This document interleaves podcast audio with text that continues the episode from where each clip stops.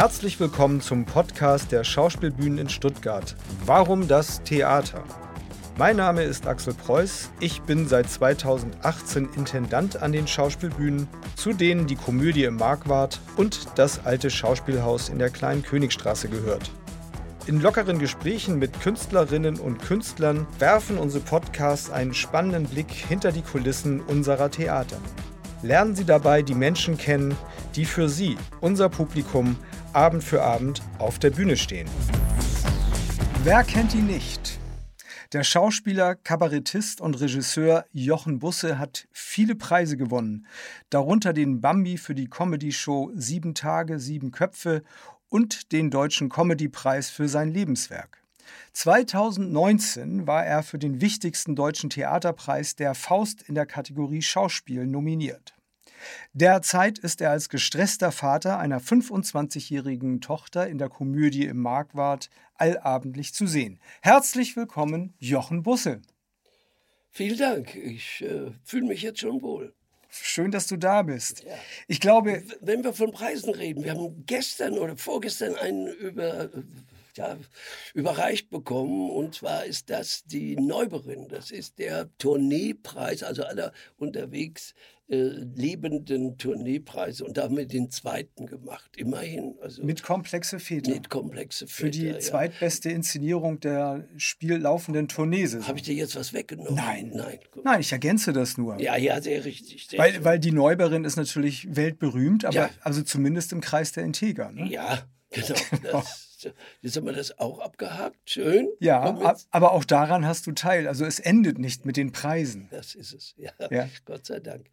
Äh, apropos komplexe Väter, äh, ich glaube, man kann von dir behaupten, dass du dem leichten Theaterfach mit Hingabe zugetan bist. Ne? Aber ich möchte nichts anderes mehr machen in meinem Leben. Das habe ich mir irgendwann mal gesagt. Ich habe ja schon sehr früh erlebt, dass das Boulevard, wie es genannt wird, äh, abschätzig behandelt wird. Und ich habe immer gesagt, ich habe so gute Sachen da gesehen und so exzellente Schauspieler. Ich habe ja noch Hans Söhnker, ich weiß kein Mensch mehr, wer das ist, gesehen auf der Bühne und habe gedacht, so, so müsste man es machen, genau so. Man dachte gar nicht, dass der spielt, der ist eben einfach so. Und das fand ich immer großartig und da bin ich heute noch am Üben. Aber das lässt du dir nicht anmerken, weil, weil ich finde, das, was auf der Bühne da allabendlich zu sehen ist, das ist schon große Kunst. ich nehme das gerne entgegen. Dankeschön. Apropos große Schauspieler, ich bieg dahin gleich mal ab, weil du hast ja als sehr junger Mensch schon mit sehr berühmten Menschen gedreht. Nicht? Ich habe oh. gelesen, äh, dass du beispielsweise 1960 äh, dein Rollendebüt in einem Film als ganz junger Mann äh, gegeben hast, der hieß damals mit 17 weint man nicht. Ja. mit 17 weint man nicht. Und da standen äh, so berühmte Menschen auf der, äh, vor der Kamera wie Heinz Drache. Ja, ja. Unfassbar. Also ja, ja, ja, das war ja eine andere Zeit, aber große Namen. Große Namen. Ja, das war damals so, man, es war ja auch nichts dabei, etwas zu drehen, Theater zu spielen äh, und, und Hörfunk zu machen. Das machte ein Mann wie Heinz Drache, er war ja auch wegen seiner Stimme so bekannt, mhm. äh, war das äh, ja, obligatorisch. Man machte alles. Kieling zum Beispiel, mit dem ich recht befreundet war, sagte zu mir, Schauspieler heißt zum ersten Mal, du musst alles machen. Und dann schämte er sich selber, wenn es irgendwas war, was er eigentlich sich nicht hätte durchgehen sollen. Aber das, das, das äh, war so das Prinzip. Man macht alles, wenn man es denn kann. Apropos markante Stimme, du hast auch alles gemacht und es liegt sicherlich nicht zuletzt auch daran, dass du nicht nur ein guter Schauspieler bist, sondern auch eine sehr markante, tolle Stimme hast. Ne? Du weißt, dass das war, äh, nicht so ganz einfach war wegen dieser Stimme. Ne? Ich, äh, ich, ich hatte ein eine Premiere in der Lach- und Schießgesellschaft, zu der äh, August Everding da war. Und an diese Kammerspiele, in ich als Statist angefangen habe, wäre ich gerne gegangen irgendwann mal, weil auch Kabarett ist endlich für mich gewesen. Und dann bin ich zu ihm gegangen und dann hat er gesagt, fabelhaft, alles ganz toll, was Sie da machen. Also wirklich, war, hat mir sehr gut gefallen, nur Ihre Stimme irgendwas ist mit ihrer Stimme. Gehen Sie mal. Und da hat er mich zur Stimmbildnerin geschickt an, an die äh, Falkenberg-Schule und dann habe ich dort gesprochen und dann hat die gesagt, tja, ich will Ihnen was sagen, Herr Bus, aber Ihre Stimme ist Ihre Stimme. Mhm. Mit dem mhm. einen einzigen Nachteil. Herr Everding mag Sie nicht. ja, ich sage, und woran liegt das denn? Sie sind ihm zu ähnlich. Und so ist es. Er kommt aus Bottrop. Ich hatte diesen wahrscheinlich leichten mhm. äh, westfälischen oder Sauerländer Du bist Unterton. aus Iserlohn? Ich bin, ja, also so weit ist das nicht. nicht. Und irgendwie hat er sich an das erinnert gefühlt, was er nie mehr wahrhaben wollte. Trotzdem ist das so ein Gottesgeschenk. Nicht? Hat man, weil du bist. Heute sagen die Leute, bist wiedererkennbar. Ja, absolut. Also wenn ich, wenn ich äh, in dritter Reihe vor einem Schaufenster stehe und sage, auch das Ding ist ganz hübsch, dann drehen sich alle, als ich es erkenne. Und viele Leute sagen auch, wenn ich so an ihnen vorbeigehe, ich habe sie an der Stimme erkannt. erkannt. ja, du ja. darfst im ICE nicht telefonieren, auch nicht mit Sonnenbrille, ne? Äh, nein, nein, das, sitzt, das, keine ja, Chance. Ja, ich mache es immer gleich zu Anfang und sage, irgendwo, darf ich hier Platz nehmen? Ich sage es ein bisschen lauter, damit sie sagen, dann ist es klar, fertig. Ursprünglich kommst du aus einer Familie, dein Vater war Fabrikant ja. in Iserlohn. Was hat denn dein Vater produziert? Mein Vater hat die sogenannten ringlosen Vorhanggarnituren gemacht. Riloga. Riloga war nach dem Krieg, weil das hat uns das viel Geld eingebracht, weil ja alles kaputt war. Und das waren die Vorhangschienen mit den Rollringen dran. Und an diese Rollringe nähte man die Gardinen und die Vorhänge. Und es brauchte eigentlich nach dem Krieg jedes zweite Haus. Jeder? Ja. ja. Und es gab gar nicht so viele Hersteller. Und mein Vater hatte glaube ich, war sogar an dem Gebrauchsmusterschutz beteiligt. Irgend sowas war da. Jedenfalls konnten wir das in aller Ruhe machen. Wir hatten auch gleich das Material dafür. Also nach 53, also nach der Währungsunion, äh, Währungsreform ging es bei uns äh, gleich los. Die war 49, du bist no, 41 ja, geboren, ja, also du hast... Ich habe, ja, ja, ich habe vorher gehungert und danach ging es dann richtig gut, ja. Da ging es dann gut, also dann hast du eine vergleichsweise behütete 1953 kam dann noch die, die Koreakrise. Mhm. Das war der erste Krieg wieder nach dem Krieg. Und äh, da haben wir dann auch äh, also für, für die ganze Welt das herstellen. Produziert. Ja, ja. Das war, also, das war eine gute Zeit. Äh, ja. Und äh, das haben wir dann aber nicht halten können.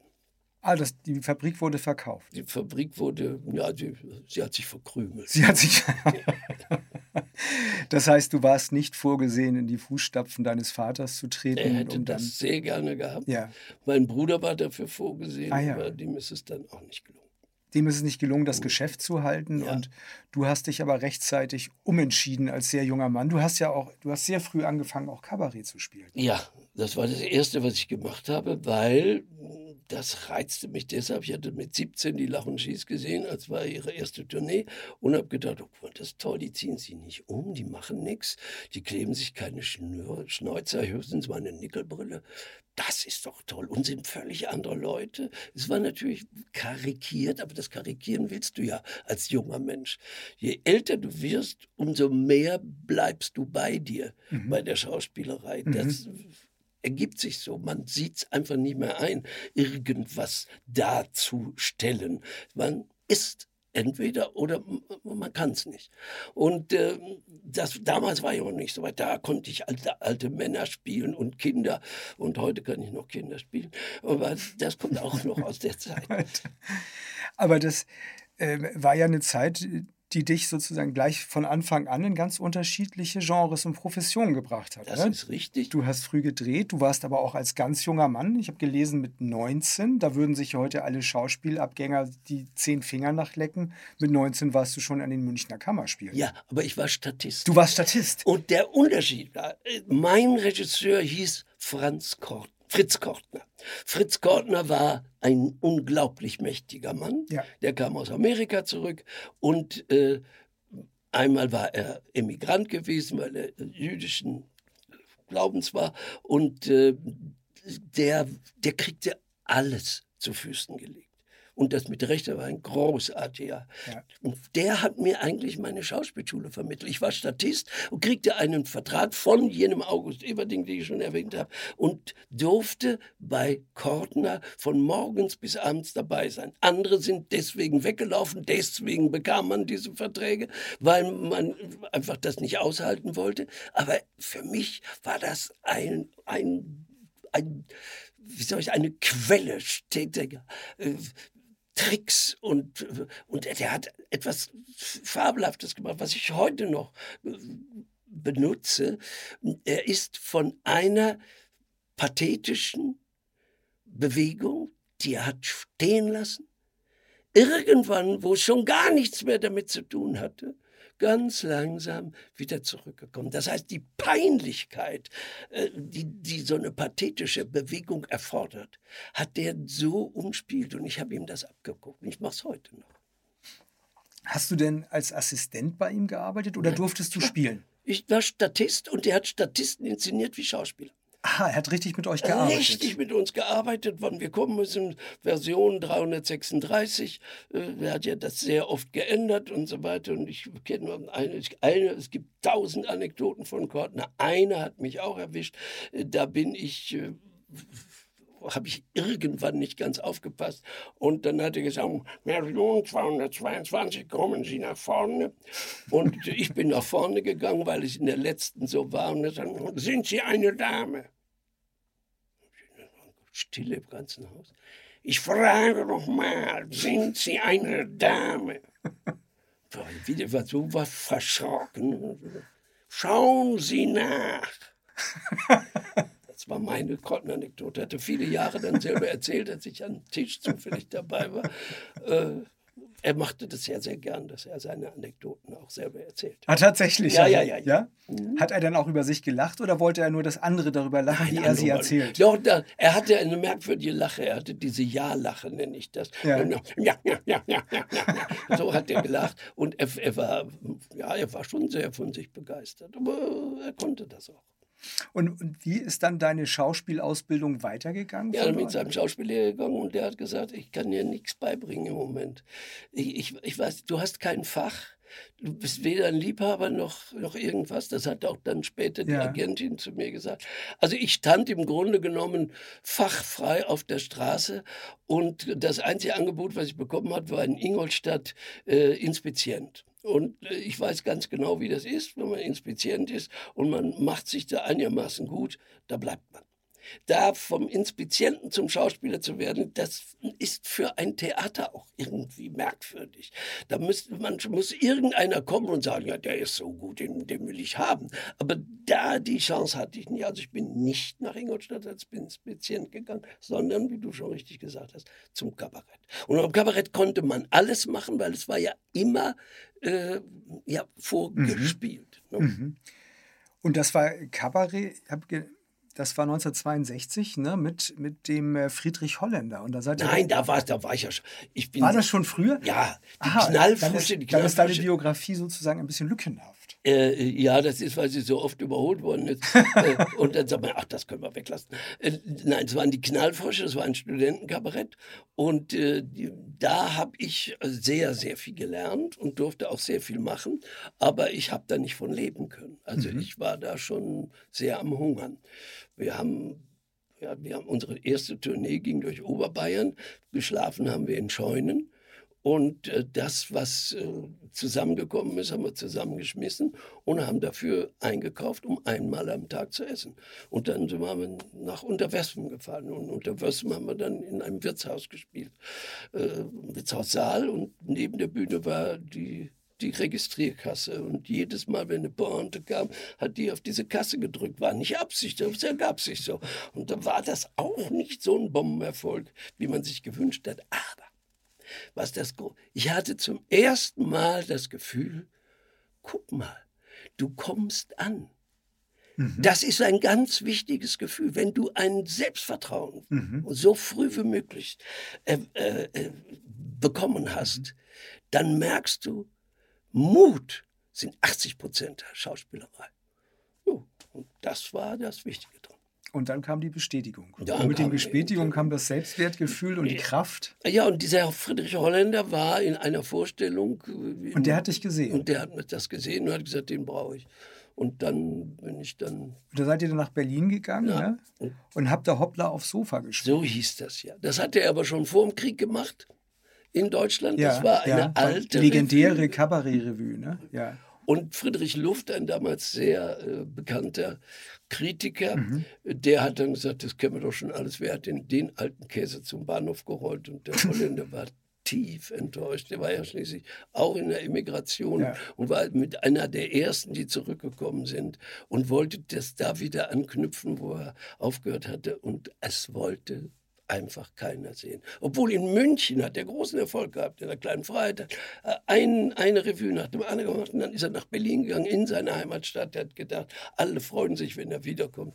Und eben Herr Luft hat nur die Nase gerümpft. Und das war ja einer von den Kritikern damals. Da, die, da hatten Kritiker Stimmt. einen, Für Berlin. einen Stellenwert, Genau. nicht? Ja. Die haben Hopp oder Top Ja, gesagt. und der kam auch noch im Rundfunk morgens um elf am Ja. Sonntag. Und wenn der, dann hörte ganz Berlin zu. Und wenn der dann sagte, das ist nichts, dann war das eben nichts. dann war das nichts. Ja. Also das war dann ein, ein nicht allzu langes und erfreuliches Hoppla auf Sofa. Intermezzo. Später bist du ja dann tatsächlich selbst zu der legendären Münchner Lach- und Schießgesellschaft gegangen. Ja, das, ja. die von Sami Drechsel und Dieter Hildebrand gegründet worden Richtig. war und wirklich so die ja, ich habe auch noch beide Kabarett. sehr gut kennengelernt. Ich kann wohl sagen, ich war mit beiden sehr befreundet. Und äh, da, seitdem bin ich auch der Meinung, Qualität geht schon einher mit dem Charakter dessen, der sie hat. Das ist einfach nicht leugbar. Das, dieser Sami Drechsel war, also das war einer der wenigen edlen Menschen, die ich kenne. Tatsächlich. Das war für ihn selbstverständlich.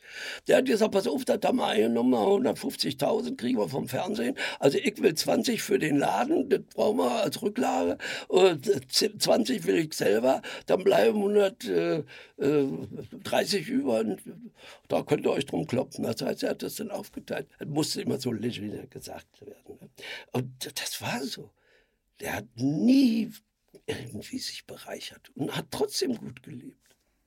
Vielleicht auch gerade deswegen, weil Wahrscheinlich. dann Das hat ihm auch jeder gegönnt. Da hat ja, ihm jeder gegönnt. Ja. Jeder hat ihm gegönnt. Eine echte Legende, genau wie Dieter Hildebrand. Ja, mit- mit dem, Dieter, habe ich gesagt, sage ich jetzt, so so viel kann man gar nicht oft genug sagen, ist einer der wenigen genialischen Menschen, die ich getroffen habe. Es war unglaublich. Der sitzt unten und musste ja als Sami Stab Regie führen Mhm. und saß unten und sagt, gut, also ich mach das mal, ich kann ja eigentlich gar nicht Regie führen. Schon hatte er natürlich das erreicht, dass jeder sagte, nein, also, wenn es einer kann, bist du das.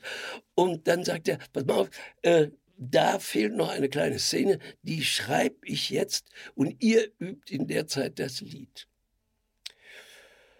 Dann haben wir das Lied geübt und er hörte dann zu und saß da und kritzelte und machte hin und wieder mal so einen, so einen Blubberlacher. Und dann waren anderthalb Minuten Text fertig. Und dann hat er gesagt, ja, also ich habe festgestellt, das ist was für ein Jochen. Und der war auch jetzt mindestens äh, fünf Minuten nicht mehr da. Der muss jetzt mal rauskommen. Es ist ein ganz kurzes Ding. Es waren nachher fünf Minuten, weil die Leute so gelacht haben, weil es so ausbaufähig ja, Das konnte nur Dieter. Und dabei schreiben und zuhören und Text überprüfen und Musik. Das war toll. Das war großartig. Und das hat er nicht nur für mich gemacht, das hat er auch für, für andere Kollegen gemacht beim Scheibenwischer. Der schrieb die Nummer und dann verschenkte er sie. Andere Leute leben da heute noch von. also ich habe ihn ja auch sehr geliebt, muss ich sagen. Ja, mit Recht. Ich das, ja, ich bin mit dem groß geworden und habe den immer für den größten Kabarettisten gehalten. Das möchte ich auch nicht. Ich habe dich auch gesehen dort. Also Ja, ja, ja, das war ja, das gehörte ja sozusagen zum Pflichtprogramm damals wie eines bürgerlichen Haushalts So mit den war's. Kindern. Ne? Das zu gucken, Scheibenwischer hat man dann immer geguckt. Scheibenwischer. Und ich weiß, dass mir alle Leute erzählt haben, dass sie ihre Partys für den Scheibenwischer unterbrochen haben. Haben die den Fernseher, falls er nicht da war, stand, wo getanzt wurde, wurde eben reingeschrieben. 45 Minuten Scheibenwischer geguckt. Und dann, Und dann ging's gut gelaunt weiter. weiter. Ja. Was ich ja so interessant finde, du hast Kabarett gemacht, du hast dann Schauspiel dich reingearbeitet, hast gelernt. Ähm, du hast dann wirklich erstmal ernste Rollen gespielt. Vor allen Dingen hast du auch Mörder und Kriminelle gerne gespielt. Ja. Ne? Kann man sich heute gar nicht vorstellen. Ja, es ne? lag am Äußeren. Es wurde damals, war ein, der Typ war geprägt von Leuten wie Horst Frank, mhm. Kinski und äh, und jeder blonde Junge, der nicht nun absolut ein Bo war, der wurde eben in dieses Charakterfach äh, geschoben. Und ich habe immer, ja, aus, kriminelle Jungs aus gutem Haus gespielt. Und die waren manchmal auch Mörder. Und wie kam dann der Wechsel zustande? Also wer hat dich dann komisch besetzt? Kurt Wilhelm. Kurt Wilhelm war ein Regisseur, der ja, der einen großen Einfluss hatte beim Bayerischen Rundfunk. Äh, von ihm ist der Brandner Kasper in mhm. der Überarbeitung seines Großvaters oder Onkels oder was. Kurt Wilhelm war ein sehr einflussreicher Mann, war hier in, in Stuttgart äh, Schauspieldirektor gewesen während der Nazizeit, ist auch auf der Bühne verhaftet worden von den Nazis und äh, ist da irgendwie wieder rausgekommen. Und der hat mir die Rolle eines Krimi-Assistenten, also Kripo-Assistenten gegeben. Siebenlist hieß der. Das war eine Figur, die ein amerikanischer Autor erarbeitet hatte. Der war auch immer dabei. Und der hatte so bestimmte Floskeln drauf. Und er hat gesagt, das kann man nicht ernst meinen der wollte einen ganz, wie er ihn nun schon genannt hatte, einen ganz beflissenen haben, übertrieben beflissenen. Mhm. Und der hat gesagt, das kann ich nicht ernst spielen. Das, dann habe ich das aber brav gemacht, weil das war ja mhm. ZDF. Und dann habe ich, sagte der, der Kurt nach einer Weile, also Siebenlist nannte er immer mit Rollnamen. Irgendwie hatte ich sie mir anders gedacht. Oh, habe ich gedacht, der empfindet das auch, dass das eigentlich eine mhm. komische Figur ist. Und dann am nächsten Tag habe ich es dann so gespielt. Und dann war der Bann gebrochen. Dann habe ich es dann gespielt und dann kam es auch an, witzigerweise. Mhm. Und dann die spätere Frau Dürrenmatt war damals noch dabei als Schauspielerin und die hat mir dann mal gesagt, äh, wissen Sie, dass Sie eine ganz eigene Komik haben? Oh, ich gedacht, die hat es gemerkt. ja, da hatte ich dann den Mut, aber da war ich auch schon 28, ja. Naja. So lange braucht es dann. Manchmal brauchst du. Ja, ja. Bei anderen brauchst halt manchmal so. länger ja, sogar, nicht? Ja. Und hast du dich da dann erkannt gefühlt, tatsächlich? Ja, ich wollte das immer schon machen. Ich wollte das privat, ich habe im, auf dem Kabarett ja auch die komischen Figuren mhm. gespielt. Habe nur gedacht, aha, fürs Fernsehen geht das nicht, weil du ja nicht so aussiehst. Bis ich dann merkte, das Aussehen ist unabhängig. Die Situation muss komisch sein, beziehungsweise so der Druck muss da sein. Dann kannst du auch äh, mit so einem Gesicht komisch sein. Das war's. Dann habe ich mal Gunther Philipp kennengelernt und habe mit denen angeguckt. Gunther Philipp und Georg Domala waren die beiden. Die hatten hübsche Gesichter. Die waren hübsch. Das gut aussehende, gut aussehende Leute. Ja. ja. Und da habe ich gedacht, naja, jetzt machst du es einfach es hängt wirklich am Drehbuch oder am Stück, nicht an der Situation. Ja, musst, Natürlich muss man es auch wollen und man muss es können. Man muss das Timing, muss das Rhythmusgefühl ja, haben. Hier, hier ist, wenn du das anders sagst als erwartet, dann ist es schon mal komisch. Ja, dann ist, dann ist dein, dann gibst du den Hintergrund deiner Situation und deines Charakters preis. Und das muss man machen. Man muss, man muss den Mut haben, sich lächerlich zu machen. Wobei das Tolle ist ja auch jetzt bei Komplexe Väter, finde ich, dass die Figuren selber ja eher Figuren sind, über die man, mit denen man mitlacht. Man lacht nicht so sehr über sie, sondern über der, die Not, in der sie stecken. Das die ist, Probleme. Die Not die ist überhaupt haben, das ne? Wichtigste. Die Not ist alles. Die ganze Komik lebt von der Not. Darum ist Tragik und Komik ist wirklich so nah beieinander, weil es ist Not. Es ist existenziell im Moment. Und das musst du empfinden. Das musst du dann, musst auch wirklich schwitzen, sein muss, ja. Wobei es sich dann in der Form ein bisschen anders Natürlich. äußert. Ne? Und ja, so, das, das Näschen des Komikers ist ein anderes als des so Tragikers. Ja. ja. Ne? Und ich habe gelesen, 2016 hast du dich dann entschieden, tatsächlich den Kabarettberuf an den Nagel zu hängen. Stimmt das? Ja, genau so, wie du sagst. Ich habe 14, glaube ich, mein allererstes Solo überhaupt gemacht. Mit 14 Jahren? Nein. Mit oder 2014? 2014. Ach so, ja. Über sonst war ich ja immer. Was immer in der Gruppe, Ensemble ne? Immer Ensemble. Immer, ja. Da hat man sein Solo gehabt, natürlich gehörte dazu. Und äh, das ist auch bei den Leuten stark haften geblieben. Sicher hatte man auch im Scheibenwischer sein Solo, aber eigentlich war ich immer Partner. Mhm. Was ich auch gerne bin. Aber das war mein erstes und letztes Solo.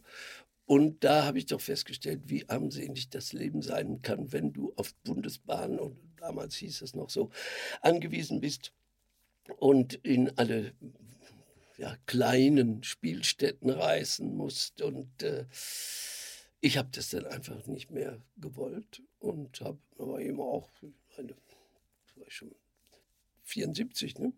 Und da habe ich dann aufgegeben und habe dann bei Dieter Hallerforten in seinen Wühlmäusen dann auch eines Abends gesagt, so, das ist jetzt meine letzte Vorstellung, schön, dass Sie da sind. Und habe mich verabschiedet von meinem Publikum. Hast du es je bereut? Nein, nein, nein, nein, nein. Ich wusste, ich wusste 89, dass das politische Kabarett einer schweren Zeit entgegengeht. Und habe 89 ja auch die Lachenschieß deshalb verlassen, um dann endgültig mal mich dem Boulevardtheater zu widmen und all dem, was dazu gehört. Und konnte ja nicht anders, dann auch gleich äh, durch Rudi Carell so eine Art äh, Moderationskarriere anfing. Und den habe ich ja durchs durch Sketch-Spielen kennengelernt. Mhm. Der suchte einen Sketchpartner für die Urlaubsshow bei RTL. Und wir kannten uns schon durch schlechte Filme und ähm, und dann ist er durch seine Freundin darauf aufmerksam gemacht worden, das doch mit mir zu machen. Und er sagte immer, oh, der ist nicht dick genug. Ich bin dünn und ich brauche einen dicken. Und das war so seine Vorstellung. ja. Und dann haben wir es gemacht. Und dann war er äh, so begeistert, dass er mir dann auch, äh, ja, dass er mir gleich einen Vertrag angeboten hat. Und da war ich drin in der Sache. Und dann hat RTL gesehen, das geht mit den beiden gut. Und das fand nicht immer jeden tauglich mit Rudi Carell zu arbeiten. Mich aber, also haben wir dann die sieben Tage gemacht und die sieben Tage haben wir zehn Jahre gemacht. Immerhin. Äh, Über 300 Sendungen, 300 eine unglaubliche Sendungen. Erfolgsgeschichte. Ja, ja, ja, ne? Und ich bin der Einzige, der jede Sendung gemacht hat. Alle anderen sind mal nicht da gewesen oder sind ersetzt worden oder was weiß ich. Ich habe sie alle 300 gemacht. Das war ja für Menschen, die das vielleicht noch nicht gesehen haben, weil sie ein bisschen jünger sind. Das war ja ein Format, wo ihr die Woche Revue passieren ja. lassen habt und du warst der Mutter-Gastgeber ja.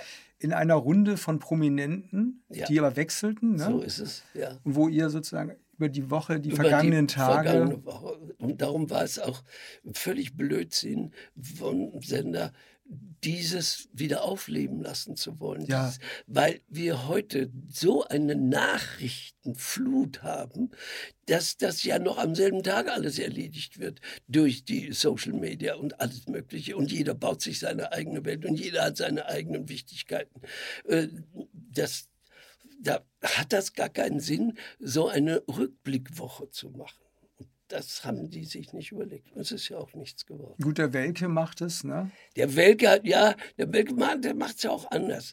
Oliver war ja auch schon bei Sieben Tagen. Habe ich gelesen, den, den ja, kennst du ja auch aus Sieben Tagen. Ich kenne ihn gut. Ja. Also wir haben auch fabelhaft zusammen Silvester-Sketche, die er geschrieben hat und wir beide zusammen gespielt Ist er ein guter Autor? Der ist ein fabelhafter ja? Das ist überhaupt ein toller Mann. Der ist nun richtig übers Radio geworden. Der hat, der in, in, in Niedersachsen hat der äh, Morgensendungen gemacht. Der, der ist richtig ausgebufft. Aber er sieht halt so aus, wie er aussieht. Und darum glaubte RTL, ja, es ist vor der Kamera ist das eigentlich nichts. Aber genau das ist heute seine Stärke, ist einer von uns. Und er, der kann halt schnell denken und er kann gut reden und, und hat eine passende Karriere. Gemacht. Ja, kann auch gut Pointen setzen. Ne? Also die, die, die Tagesshow setzen, bei heute, die ja, ist. Ja, ja, ja, ja, eben. Das macht er schon sehr, sehr gut. Ja, allerdings. Also es gibt, es gibt ja kaum jemanden in der Comedy, Kabarett und Schauspiellandschaft, mit dem du nicht irgendwann zu tun hattest, ne? Ja, in deiner reichen Karriere. Unglaublich. Ja, ja, stimmt schon, ja. Und, und die Entscheidung war aber dann trotzdem 2016 ganz klar, runter von der Kabarettbühne, rauf auf nur noch ja. Boulevardtheater. Ne? Es fing damit an, dass äh, ich meine Serie äh, Das Amt beendet hatte. Ja.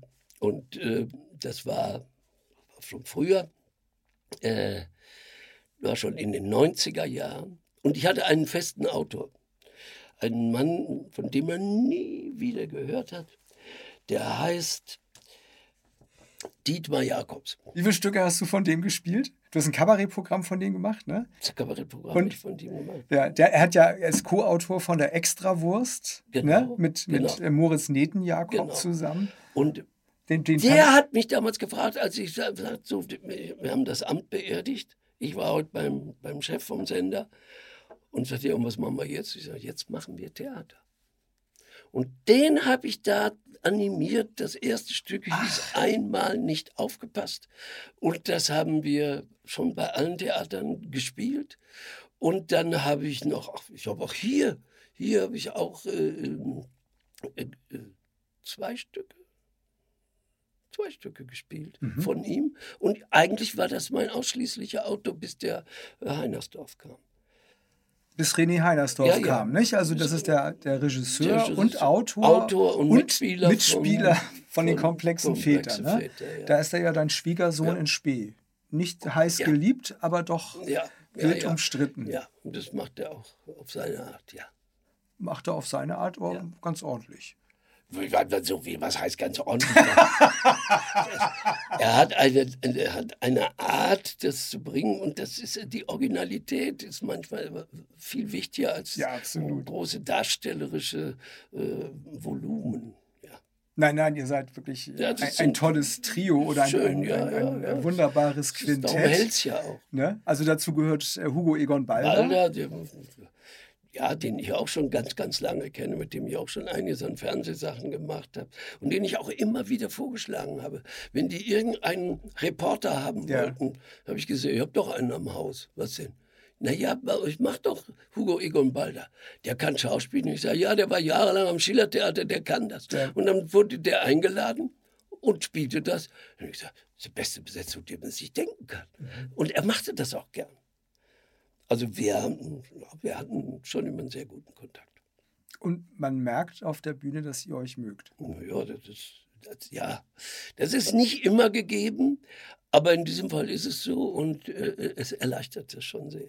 Gerade wenn man aufeinander losgeht, wenn man miteinander schimpft, dann ist das besonders gut, dass man sich eigentlich gut leiden kann.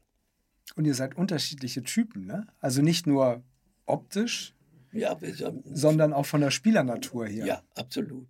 Ja, ja. Und ich finde, deswegen ergänzt ihr euch auch ja, so. Das ne? ist, das ist halt gut getroffen vom, vom von äh, René Heinersdorf. Ja, der, ne? der hat es euch auf den Leib geschrieben, ja, ja, das Stück. Ja, ne? ja, kann man wohl sagen. Ja, ja. der hatte euch im Sinn, als er das Stück geschrieben hat. Das ist 2020. Äh, es ist dann rausgekommen. Ja, und dann zur Besetzung, um das noch zu vervollständigen, ihr seid ja ein Quintett, nicht nur drei Herren, sondern es gehört auch noch Farina Giesmann dazu, genau. die deine Tochter ist, wenn auch nicht deine leibliche, Meine, aber deine soziale Tochter. So ist ne? es. Da liegt, Gut, schöner Ausdruck, muss ich bemerken. Ja. Da liegt der Konflikt. Ja. Ne? Weil der Hugo hat immer was mitzureden, wenn du was zu entscheiden möchtest. Ja, natürlich. Vater der Kinder. Zwei, genau, eine Tochter, ja zwei Väter, sehr modern. Du hast das hinter dir. Ja, sicher. Ich habe Frau geheiratet, dann waren die Zwillinge zwei, zweieinhalb Jahre. Und äh, als, äh, als ich verlassen habe, waren sie 17,5.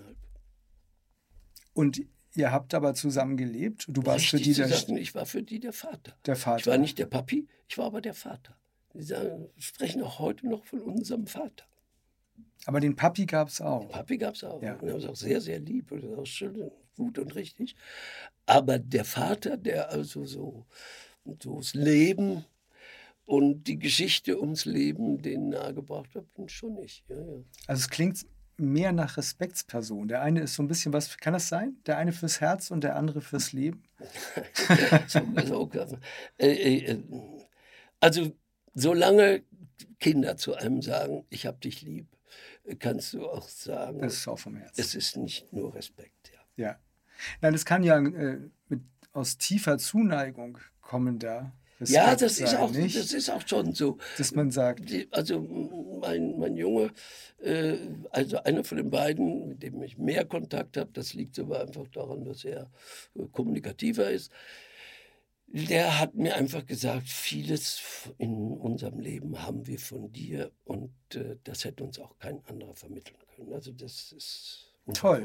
Ja, ja wie schön. schön. Kommen die noch, wenn du spielst? Gucken die? Nein, die sind, äh, die sind jetzt in London und studieren und äh, das ist eine andere Welt. Ja. Ich war nie ein Milliardär, aber deren Vater ist halt einer. Dann kann man in London studieren, selbst bei den Mietpreisen. Ja. du stehst im Moment fast jeden Abend auf der Bühne, mindestens fünf Tage die Woche. Was ich bemerkenswert finde, das ist ja auch für Menschen jüngerer Generationen schon eine Herausforderung, 40, 50 Vorstellungen also am Stück zu spielen. Du bist voller Energie und Kraft ne? und hast jeden Abend. Diese Rolle, die, ich gestalte ja nicht die Rolle, die Rolle zieht mich mit. Das, es geht gar nicht anders. Und ich habe eben auch so ein Ensemble, das ist wie eine Familie. Das ist schon ein Glücksfall. Das habe ich mir immer gewünscht. Und ich sage ja, was man sich wirklich wünscht, erreicht man auch im Leben. Ich habe gelesen, letztes Jahr hast du in einem Interview den, wie ich finde, fast legendären Satz, also der ist so legendär, finde ich, wie dein Leben und die Stationen. Wenn ich nicht mehr spielen darf und kann, dann möchte ich sterben. Ja, das ist nach wie vor so. Das ist mein Leben. Das, das richtet sich auf diesen Abend und auf diesen Abend gibt man das und wenn es mal nicht so funktioniert, ist man wahnsinnig ärgerlich über sich. Mhm. Aber wenn es funktioniert, dann ist es High Life. Ne? Und dann, dann geht man ab und, und nicht immer trinke ich einen Alkohol, aber manchmal gönne ich mir dann schon ein gutes Bier oder einen schönen Wein und dann feiere ich mich. Wunder. Und äh, zu Recht. Ja, das ist ja. schön, wenn du das so sagst. Also, zu Recht. Ja. Nein, und dann Leute, du hast ja auch ein wunderbares Publikum in deinem Haus. Diese, die sitzen ja teilweise da, bei der Hitze, sitzen die zwei Stunden und gehen dann raus und warten auf die Künstler und sagen denen dann auch noch nette Sachen. Und die sind nicht so, also haben wir gut gespielt oder so. Die haben sich richtig Gedanken darüber gemacht. Und das ist sehr oft hier der Fall. Es war schon immer so, auch bei deinen Vorgängern und so, wann immer ich hier gespielt habe, war das so. Aber diesmal ist es ganz besonders. Es freut mich sehr mhm. für unsere Stadt, für unsere Theater. Ja. Die Stuttgarterinnen und Stuttgarter sind auch ein treues und ein tolles Theaterpublikum.